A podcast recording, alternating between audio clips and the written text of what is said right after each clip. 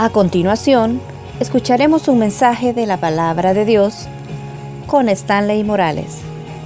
Prepare su corazón. Comenzamos. Como decía, celebrar el Día del Padre pareciera ser algo utópico en algunos lugares, ¿verdad? Algo no tan real porque a lo largo de las generaciones, ¿cuántas generaciones hay acá? Preguntémonos los chiquitos que acaban de pasar, la hija de Rona, o sea, ¿cuántas generaciones hay? Y cada generación ha visto ejemplos de mamás esforzadas, mamá, como le dicen ahora un término, mamás luchonas, mamás esforzadas que sacan adelante el hogar, que no necesitan a ese bigotudo, si es que tiene bigote, que no necesita a ese hombre para salir adelante.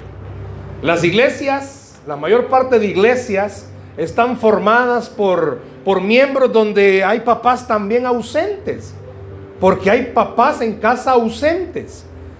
Algunas veces pudiera ser que alguna mamá dijera, mire, ¿por qué no celebran el día del, del PAMA, del que es papá y mamá al mismo tiempo? Porque pareciera una falta de respeto, porque hay hogares donde el papá brilló por su ausencia siempre. Y son mensajes que muchas veces nuestros hijos reciben. Y de eso precisamente quiero hablarle esta mañana. El mensaje que comunican los padres. Así se llama la reflexión. El mensaje que comunican los padres. Si a los niños que pasaron aquí al frente les preguntara, ¿y tu papá qué es? ¿Qué es tu papá? Muchas veces esta pregunta, ¿o a qué se dedica tu papá? Muchas veces esta pregunta la enfocan a estas cosas que están acá, herramientas de algún trabajo o algún deporte. Y alguno me pudiera decir, bueno, mi papá es abogado, mi mamá, mi papá es policía. Y más de alguno quizás me dijera, no sé, porque no está mi papá. Para los que ya están más grandes les pudiera preguntar, ¿y sus papás qué son? Alguien me diría, bueno, mi papá es un deportista. Y no se extrañe que alguien pudiera responder, mi papá es un cobarde que se fue, que no se quedó, que no quiso salir adelante. O también hay un hogar que pudiera decir, bueno, mi papá es, es alguien que me está cuidando desde el cielo porque Dios permitió que se fuera. No lo vi crecer mucho, no lo vi mucho en mi vida. Hay diferentes respuestas que nos pueden dar. Pero la pregunta que yo quiero hacerle esta mañana es, aquí va para papá y mamá. ¿Qué mensaje está dándole usted a sus hijos a través de su vida? Voy a ponerle el ejemplo de un papá que menciona la escritura, que solo al leer la porción que voy a mencionarles, usted va a detectar rápidamente el mensaje que le dio. Vaya conmigo, por favor, a primero de Samuel, primer libro de Samuel. El Antiguo Testamento no tiene cartas, así que no es primera es primero de Samuel, capítulo 20. Primero de Samuel, capítulo 20, vamos a leer del verso 30 al 34.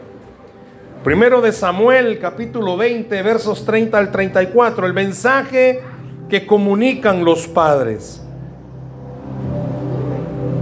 Primero de Samuel 20, 30 al 34. Primero de Samuel 20, 30 al 34. En pantalla está siendo proyectado, pero tenga su Biblia abierta. Tenga su Biblia abierta. Si usted mira que hay alguien a la par suya que no tiene Biblia, compártala. O si es el teléfono, pues también a busque ahí, ¿verdad? Como hoy es todo bien tecnológico, busque la app. Así como buscó Chivo, busque también la aplicación de la Biblia. Acuérdense que Chivo hasta septiembre viene. Bueno, primero de Samuel capítulo 20, versos 30 al 34. ¿Lo tenemos? Amén. Dice así la escritura. ¿Cómo dice la Biblia? Entonces se encendió. Si gusta, póngase de pie para una mayor reverencia a la palabra. Entonces, ¿qué dice? Se encendió la ira de Saúl contra Jonathan o Jonatán y le dijo, hijo de la perversa y rebelde, ¿acaso no sé yo que tú has elegido al hijo de Isaí para confusión tuya y para confusión de la vergüenza de tu madre? Porque todo el tiempo que el hijo de Saúl viviere sobre la tierra, ni tú estarás firme, ni tu reino. Envía pues ahora y tráemelo, porque ha de morir. Y Jonathan respondió a su padre Saúl y le dijo, ¿por qué morirá? ¿Qué ha hecho? Entonces Saúl le arrojó una lanza para herirlo, de donde entendió Jonathan que su padre estaba resuelto a matar a David. Y ve el verso 34, y se levantó Jonathan de la mesa con exaltada ira y no comió pan el segundo día de la nueva luna, porque tenía dolor a causa de David, porque su padre le había afrentado. Tome asiento, por favor. Si usted se fija en la porcioncita que yo acabo de leer, dice en el verso 30, entonces se encendió, ¿qué dice? La ira de Saúl. Y mire cómo termina el verso 34 y se levantó Jonathan de la mesa con exaltada. Ya quiere decir que Jonathan no estaba con ira cuando estaba en la mesa, pero terminó así como el papá comenzó. Se fija rápido en estos cuatro versículos. El Señor Jesús nos está hablando, la palabra nos está hablando de algo que es lo que esta mañana enseña la reflexión, el mensaje que damos o que comunicamos los padres. Es una tarea de verdad difícil, Alguien una vez dijo, no hay manual para ser papás, y la verdad que sí hay un manual, que es la Biblia. La mejor forma de ver cómo Dios quiere que criemos a nuestros hijos es a través de la Biblia. Aquí hay papás, al verles la, cara, aquí hay papás eh, jóvenes, todos son los que están acá jóvenes. Aquí hay papás jóvenes. Quizás al mensaje le hubiera puesto hombres de fe. Aquí hay papás jóvenes, pero aquí habemos papás de todos, me imagino hijos de todas las edades. Hay una mezcla de edades, chiquitos, hay hasta una tiernita, ya hay hasta hijos casados, ya lo van a hacer abuelo, bueno, tantas cosas que, amén, dice. Así que aquí hay papás de todos los gustos y colores de hijos. Hay papás de niñas, hay papás de niños, hay papás de parejitas, de niño, niña Aquí hay papás, aquí hay una gama de papás. Y ser papá, específicamente papá, no es una tarea fácil. ¿Por qué no es una tarea fácil? Porque, pues sí, el niño desde el vientre ya viene conectado, viene pegado a su mamá. Por eso la gran pegazomba nunca se quita. Pasó nueve meses ahí con ella. La criatura sabe su mamá, todas las emociones que tuvo durante nueve meses. Dicen los científicos que una criatura, desde el momento en el que es concebida hasta ahí hay vida.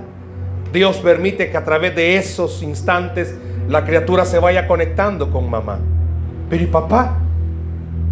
Muchas veces todo el día trabajando, solo en la noche cuando llega. Algunos papás jugaron con la panza de mamá, que le hablaban, que hacían cosas. Pero hay otros embarazos que no. La Biblia habla acerca de, de Javes, que el nombre Javes significaba o significa dolor. Y algunos teólogos dicen, lo más seguro es que aquí hay varios panoramas. Le pusieron Javes porque el embarazo fue complicado. Le pusieron Javes porque ha de haber sufrido la mamá. O el parto ha de haber sido duro. Pero para que lo marcaran con ese nombre, acuérdense que antes ponían nombres significativos, ¿verdad? ¿Por qué se le llamaba Josué? ¿Por qué se le llamaba Moisés? Hoy no. Hoy es como el niño. ¿Y cómo se llama el niño? Maluma. ¡Ay, qué lindo! El niño se llama Mal. No se llama Shakira la niña.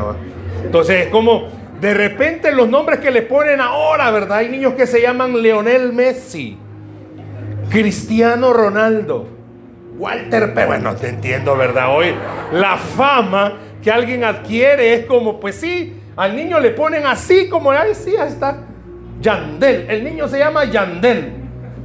Y cuando crece el niño y dice, ¿por qué me llamo Suma Yandel? Y es como, no, y los nombres se los ponemos porque a la garduña va. La niña le ponen un nombre bien difícil de pronunciar. Araxcrascrova. Araxcrascrova López. o como la mamá quizás, ¿verdad?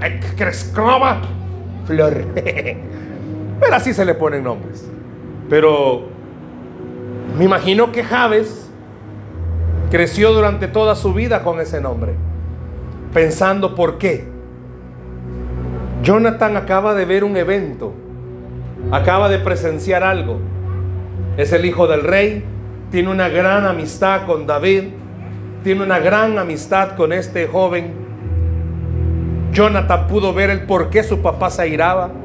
Se recuerda que el canto de Saúl mató a mil y David a sus diez mil.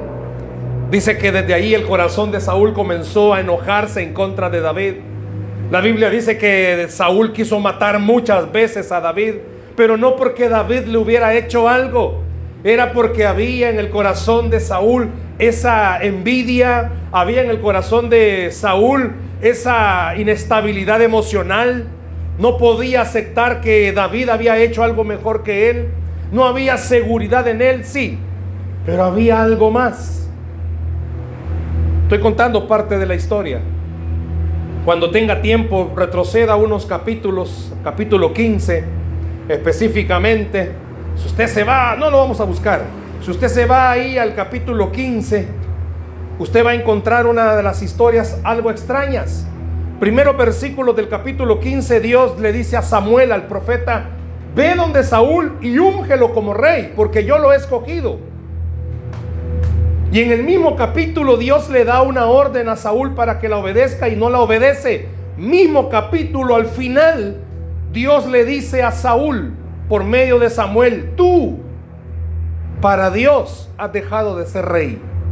Para el pueblo vas a seguir siendo rey, pero para Dios ya no. En el mismo capítulo, Dios lo pone como rey y en el mismo Dios le dice, ya no soy rey para mí. Qué duro haber estado reinando para Saúl sabiendo que no tenía el respaldo de Dios. Eso era el problema de Saúl. Saúl tenía un problema. ¿Con quién tenía el problema? Con Dios. Y muchas veces seamos sinceros, nosotros el problema no lo tenemos con las personas, lo tenemos con Dios. Porque estamos molestos, porque algo pasó, no vimos justo que Dios permitiera que en el trabajo nos trataran de esa forma o no permitiera, ¿por qué permitió Dios que nos sucediera esas cosas? Sabe muy bien que nosotros somos acumuladores de cosas. Yo no sé cuántos acumuladores hay aquí. Les gusta guardar no sé cuántos hombres de, hombres de casa hay acá. Que allá en la gaveta guardan un tornillo de algo que se destrabó. La mujer quiere botarlo y él va a servir para algo. Se quebró algo y guarda la mitad. guarde lo que va a servir para algo. Mi papá así era, mi abuelita, la mamá de él así era y yo confieso pecador. Así he sido.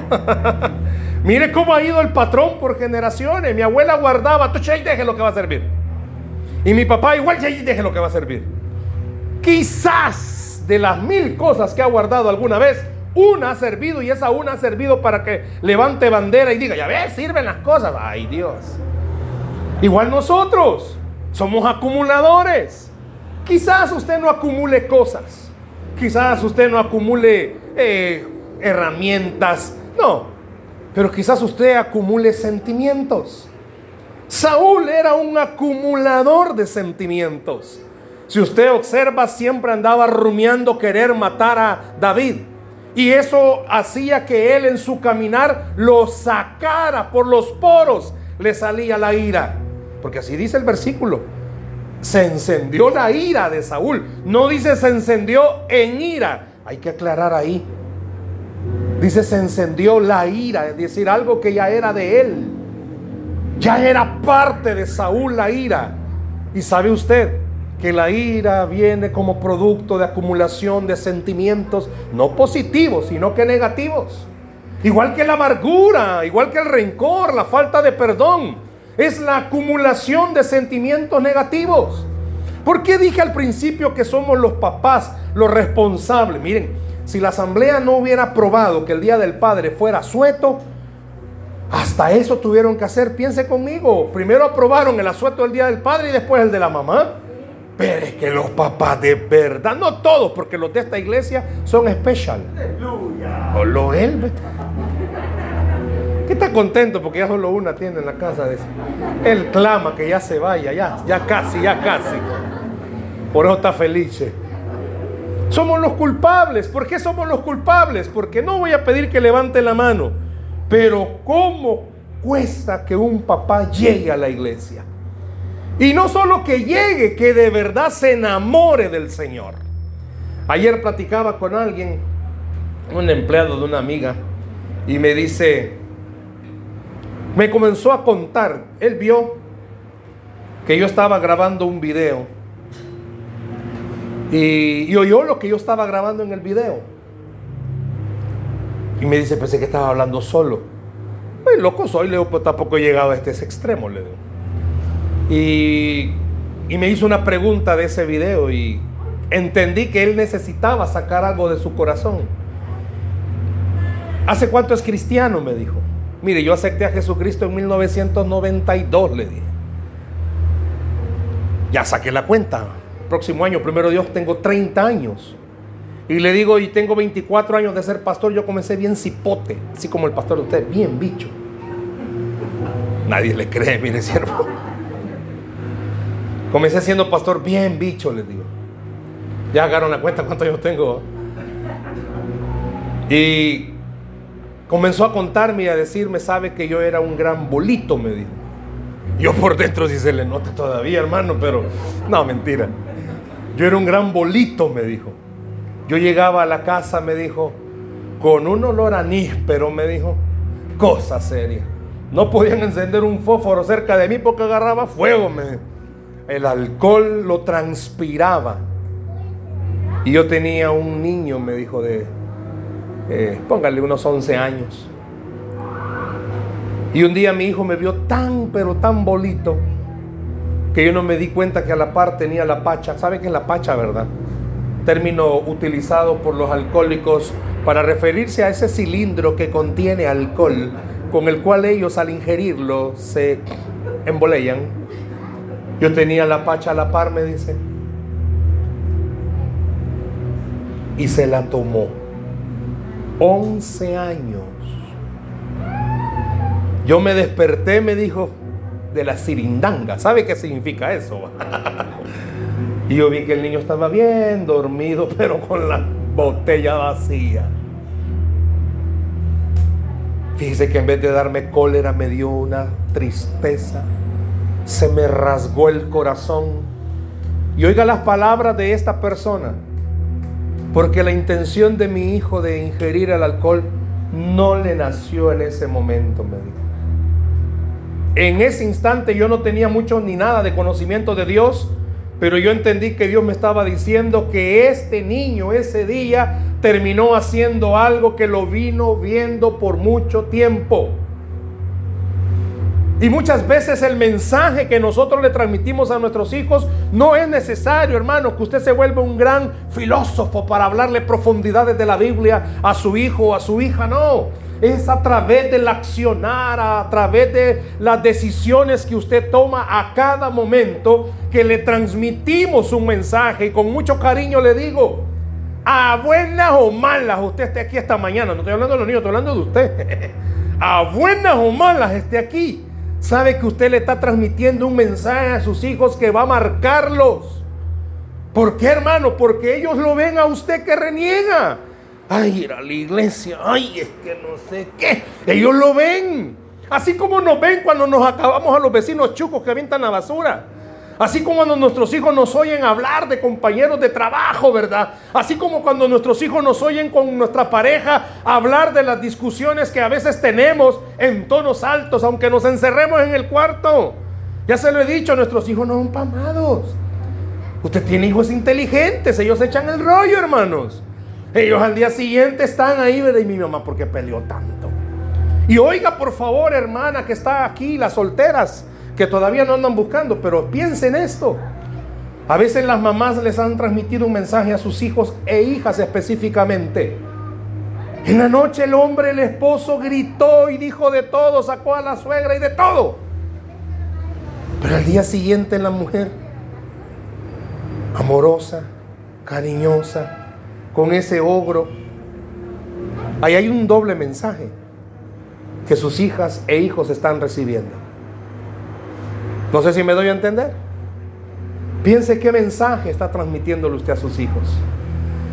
Dice que Jonathan se levantó con ira porque aprendió a expresar sus resentimientos o sus desconformidades con su papá. ¿Con qué? Con ira. Todo lo que nuestros hijos ven a través del mensaje que nosotros les transmitimos, ellos lo van calcando. Ay, si usted se mama un poquito por ahí, ¿verdad? De este mismo libro, unos capítulos más para allá, usted encuentra a Samuel cuando lo entregó Ana, su mamá, al sacerdote Elí. Hay una partecita preciosa que es de llamar la atención y dice, escaseaba la palabra de Dios en aquellos entonces. ¿Qué concepto tiene usted de un líder de la iglesia? No hablar de los pastores. ¿Qué concepto tiene usted de un líder de la iglesia? Fíjese lo que voy a decir, por favor.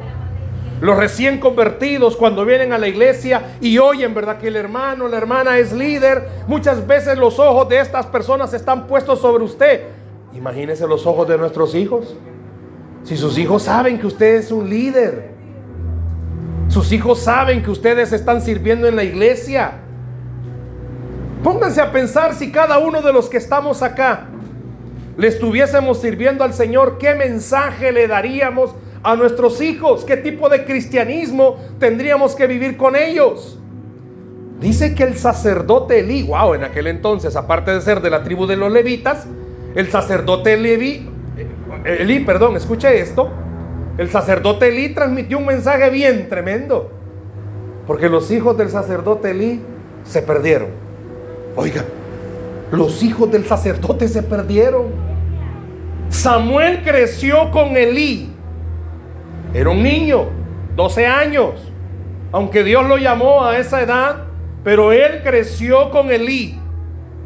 Vio cómo Elí criaba a sus hijos. ¿Sabe? Todo mundo hemos hablado de Samuel, el gran profeta. Pero lea, por favor, deténgase suavecito y va a descubrir que el Samuel cometió casi el mismo error que Elí con sus hijos. ¿Por qué? Porque Samuel vio el ejemplo de Elí. Y muchas veces los que estamos acá hemos visto, ¿cuántos de los que estamos acá contemos nuestra historia? Pues yo tengo, en mi experiencia, crecí con un papá no cariñoso. No sabía qué significaba que mi padre me dijera te amo, te quiero, me abrazara. Mi padre se volvía cariñoso, el mío, el mío. Se volvía cariñoso cuando estaba bajo los efectos del alcohol. Y eso era todos los sábados. Mi papá era un bolo casero. Solo en la casa tomaba. Y era de mal guaro, como él dice. Porque solo se tomaba dos tragos y ya estaba perdido en la selva.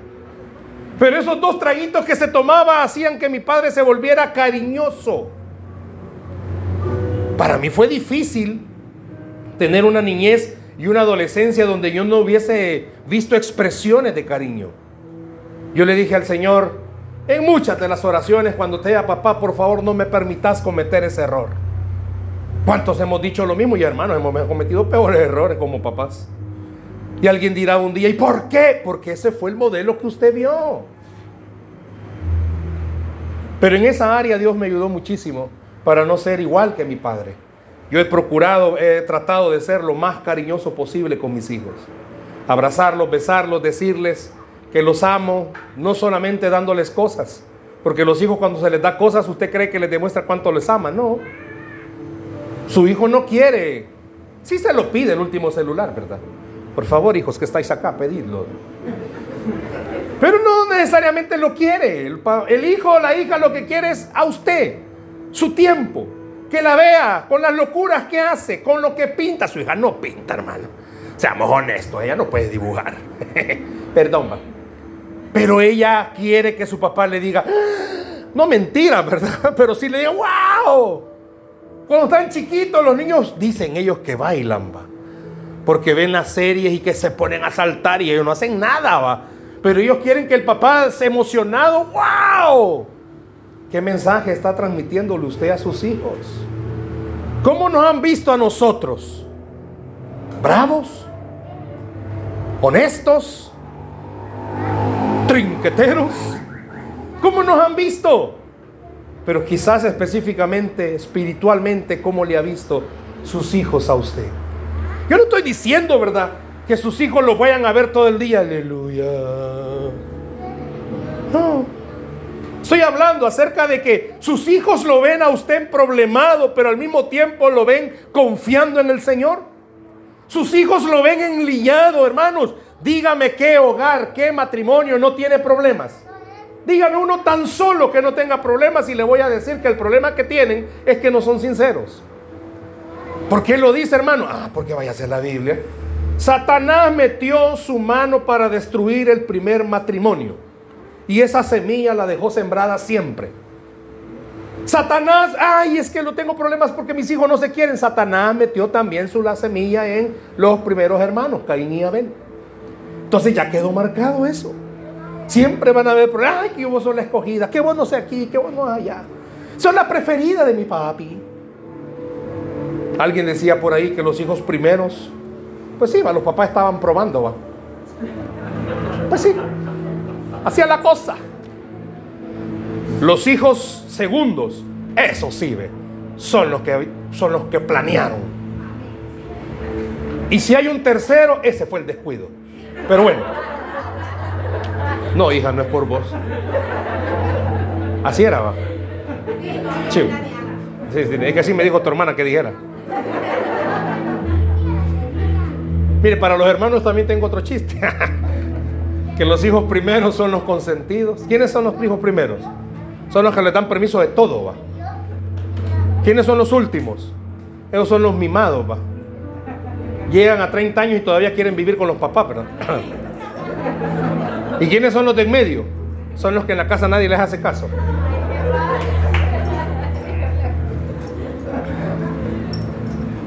Yo no sé si usted disfruta su familia. Piense conmigo un momentito. ¿Usted cree que Jonathan disfrutaba estar con su papá? ¿Usted cree que este hombrecito que está aquí, Jonathan, disfrutaba comidas con su papá? O sea, dice que ni hasta la comida disfrutaba. Mire, todos trabajamos porque en la época en la que estamos, si usted no trabaja, no come. Pero dicen los expertos que por lo menos, por favor, por lo menos intente al día comer un tiempo con sus hijos. Sentados con ellos, no con el teléfono, va. No viendo tele, no viendo el periódico. Un tiempo con ellos. Y no necesariamente platicando. Solo el hecho de compartir con ellos. Mire, si cuando están estudiando, los bichos, aunque sea en el suelo, en el lugar donde estudian, se sientan y no hablan, pero están juntos comiendo. Porque eso da una conexión. ¿Qué mensaje estamos dando? Es lindo.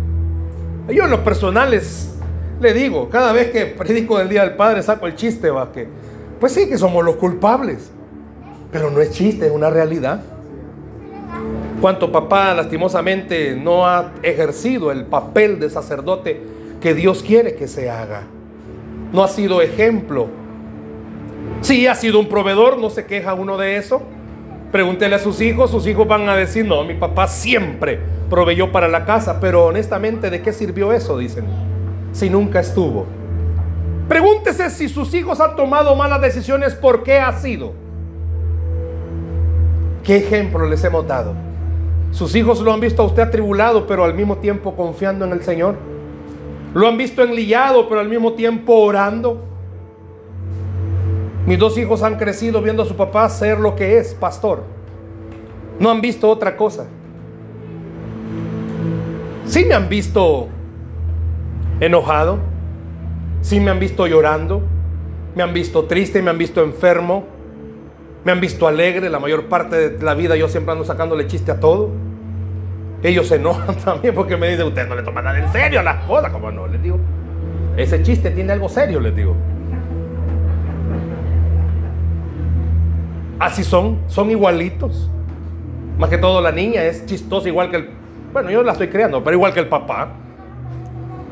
Siempre hago esa broma, le digo a mi hija, yo te estoy creando, hija, hay que conocer a tu papá, le digo.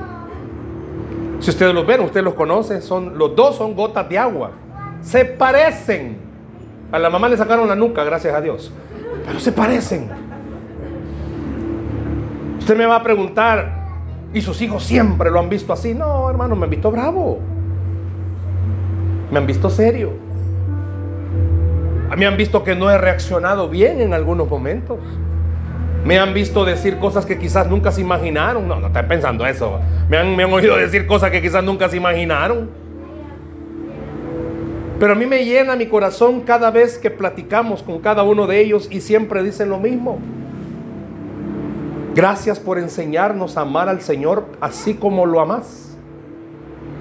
Porque saben que soy imperfecto, pero amo a Dios por sobre todas las cosas. Saben que me equivoco, pero saben que amo al Señor con todo lo que yo soy. Pregúntenle a mis hijos qué hace su papá. Ah, enseña, predica, hace sus videos. Enseña, predica, hace sus videos. Que hace esto, hace lo otro. Cuando digo de videos es que yo subo un video todos los días. Aprovecho las redes sociales para evangelizar. Facebook, Instagram, TikTok. Me subo un video. No dura mucho. Tengo un programa de oración lunes y miércoles a través del Facebook y de TikTok. Eso ven sus, mis hijos que hace su papá. Pero también lo ven bravo, hermano. También lo ven que a veces se equivocan malas decisiones. Ven que con mamá se discuten, sí, en muchas ocasiones. Han visto que no hemos estado de acuerdo en algo. Pero han oído, han visto los dos que a pesar de que no hemos estado de acuerdo en algo, hemos platicado. ¿Sabe por qué? Porque es una gran responsabilidad. Yo tengo un gran miedo. Cuando digo esta palabra miedo, espero darme a entender. Tengo un gran miedo que mis hijos se pierdan y no amen al Señor. Y si algo me hace cambiar y reflexionar es ese hecho, que mis hijos se vayan a perder del Señor. Saúl no se puso a pensar que su ira estaba haciendo que su hijo se perdiera. Y así fue, hermano, se murió Jonathan después en la historia. Y así fue. Jonathan creció y vivió con eso en su corazón. ¿Por qué? Porque había visto que lo que su padre Saúl estaba haciendo era injusto. Alguien me va a decir, no hermano, pero lo mío sí es justo. Quiero decirle algo. Sea que papá esté presente o sea que papá esté ausente, hermanas, hermanas madres que estáis aquí esta mañana. Sea que haya habido un padre ausente o un, padre presente. El mensaje que usted le comunique a sus hijos, ese mensaje, va a tener un efecto que usted ni se lo imagina. He platicado a veces con chicas y les pregunto, mira, ¿y cómo es el hombre de tus sueños? Si yo no me quiero casar. Ah, ¿y por qué? No, así estoy bien. Pero ¿y el novio que tenés? Así vamos a vivir. ¿Cómo así? Somos tiempos modernos, ¿no? hay una idea distorsionada del matrimonio. Es que si te casas vas a sufrir como tu nana sufrió. Perdón la palabra salvadoreña. Es que si te casas vas a sufrir como tu tata ha sufrido. Ese es el mensaje que estamos dándoles. A veces uno se pregunta, pues ni esta bicha ya tiene 40 años de novia. ¿Y por qué no se casa? No, así estamos bien, mamá. ¿Qué mensaje está dando? No, no estoy diciendo aquí que hay papás que quieren que se vaya, va. Puede ser, va. Que Dios les hable, va. Pero Póngase a pensar qué mensaje, estos chiquititos que están aquí, qué mensaje están recibiendo de sus papás. ¿Lo ven orar a usted? ¿Ven que usted usa a Dios como un bombero? Solo cuando están los grandes líos lo llama. Pero cuando todo está bien en la casa, papi, vamos a ir a la iglesia. No, mi amor, vamos a ir a la playa. Porque quiera celebrar que Dios nos dio dinero. ¿Qué mensaje reciben sus hijos? ¿Me está oyendo? ¿Qué mensaje están escuchando sus hijos? ¿Qué mensaje les está dando con respecto al Señor? A la relación que tiene que tener con Dios. Yo le digo a mi hija, mi hija tiene 10 años, casi, bueno, 10 años y medio. Yo oro para el día en que vos te enamores, le digo. Vas a tener 40 años cuando eso pase, le digo, pero yo oro para cuando vos te... Si es cierto, ¿por qué ríen? Pues? Yo oro para cuando vos te enamores, hijita, le digo. Porque yo no, yo como papá no quisiera que nadie le hiciera daño. Claro, cuando llegue ese momento, yo se lo he dicho, voy a hablar con el pretendiente y lo voy a amenazar y le voy a decir, va, que yo no quiero que te haga sufrir, ¿verdad? Que algo le puede pasar. Pero seamos honestos, los papás que estamos acá. Pastor, ¿Usted puede controlar los sentimientos de sus hijos? No se puede. Ya le casaron dos. Lo veo bien contento, orando por la tercera. Él no quisiera, escuche esto, él no quisiera que su hija sufriera en ningún sentido. Él no quiere eso. Él no quisiera que su hija o Esaú sufriera ahora que están casados. Él no quisiera que esas cosas pasaran. Yo creo que ninguno de los que estamos acá quisiéramos eso, ¿cierto? Pero yo no puedo. Usted no puede controlar las emociones de sus hijos. No puede hacerlo. Porque el día que usted lo haga, usted mismo se va a dar cuenta que se va a frustrar más de lo que está frustrado. Para cuando eso pase, ¿sabe qué tiene que hacer? Orar desde ahorita. Desde ahorita. ¿Qué mensaje les está dando? Que la única forma de arreglar conflictos es buscando el rostro de Dios. Que lo único que el ser humano puede hacer para estar bien es estar en paz con Dios.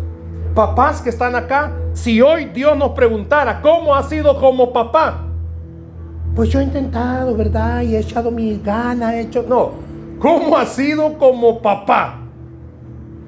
No está preguntando si ha llevado alimento, si ha llevado sustento y ha pagado todo. No, ¿cómo ha sido como papá?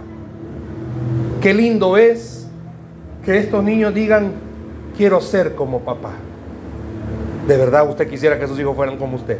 Pregunto, en el buen sentido, por favor. ¿Usted quisiera que sus hijos fueran como usted?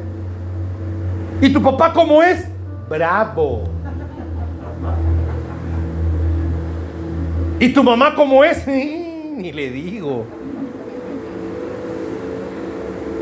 ¿Por qué quieren ser como el vecino? Buena, buena pregunta. Siempre quieren ser como el papá de la mejor amiga. ¿Por qué así pues? Yo quiero decirle en esta mañana, sea lo que usted es, hermano, sea, sea lo que usted es. Pero a eso agréguele un hombre que busca de Dios. Un hombre que ame al Señor con todo su corazón. Si usted es enojado, pues pídale al Señor que le cambie ese enojo. Y dígale a sus hijos, el enojo nunca me ha llevado a algo bueno. ¿Me está oyendo? Va? No, no le diga así, va. Tenga cuidado con el mensaje que les está dando. Tenga cuidado con el mensaje. A usted le fue mal, hermana, en el amor. Hija, tened cuidado. Busca un hombre de Dios, ¿verdad? Aunque todos son sinvergüenza, todos desgraciados, ¿verdad? Pero vos seguí orando, hija. Con tal que no te salga rata como tu tata, vos seguí orando. El mensaje que usted le dé a sus hijos va a ser importante para ellos. Si usted viene a la iglesia, sea usted pero modélele a sus hijos que usted es igual aquí que en su casa. Que no, sus hijos no aprendan a ponerse un traje de cristiano. ¿Por qué? Porque aquí es como, sí, mi amor. ¡Ay, en la casa! ¿Qué queremos? Aquí los hijos aman que usted venga a la iglesia. Porque aquí les dice amor. Hola, amor. Pero en la casa, amor, no harán por no usar otra palabra. Jonathan, me pongo a pensar en esta partecita de Jonathan.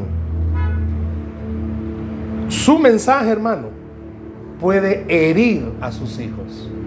¿Leyó usted esta partecita cuando dice que le lanzó una lanza Saúl a, Jonathan? Era tanta la cólera que tenía Saúl que no se puso a pensar, puedo matar hasta mi hijo. Sabe que las acciones que usted tome ahorita, la forma de comportarse ahorita, puede dañar tanto a sus hijos que los va a herir no solo ahorita. Por eso es importante que el mensaje que le transmitimos a nuestros hijos sea un mensaje que a pesar de ser personas imperfectas, nosotros amamos al Señor. Las cosas hubieran sido distintas para Jonathan. Y la cólera de Saúl fue tanta que muchas veces pasa metió a la mamá. ¿Cómo le llamó Saúl a, Jonathan? Hijo de la perversa y rebelde. Así dice, va. Si así dice, hijo de la perversa y rebelde. Ah, pues es bíblico decirle así a la mamá. No. La cólera era tanta de Saúl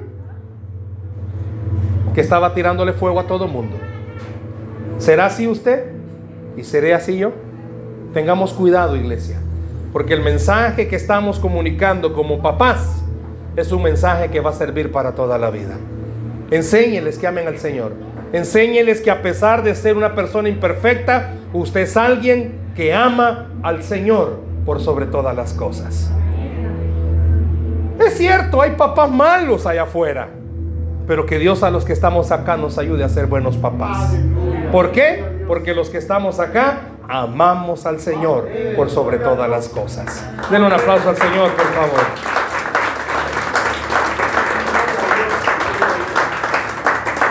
¿Qué mensaje le está transmitiendo usted a sus hijos? ¿Qué les está diciendo?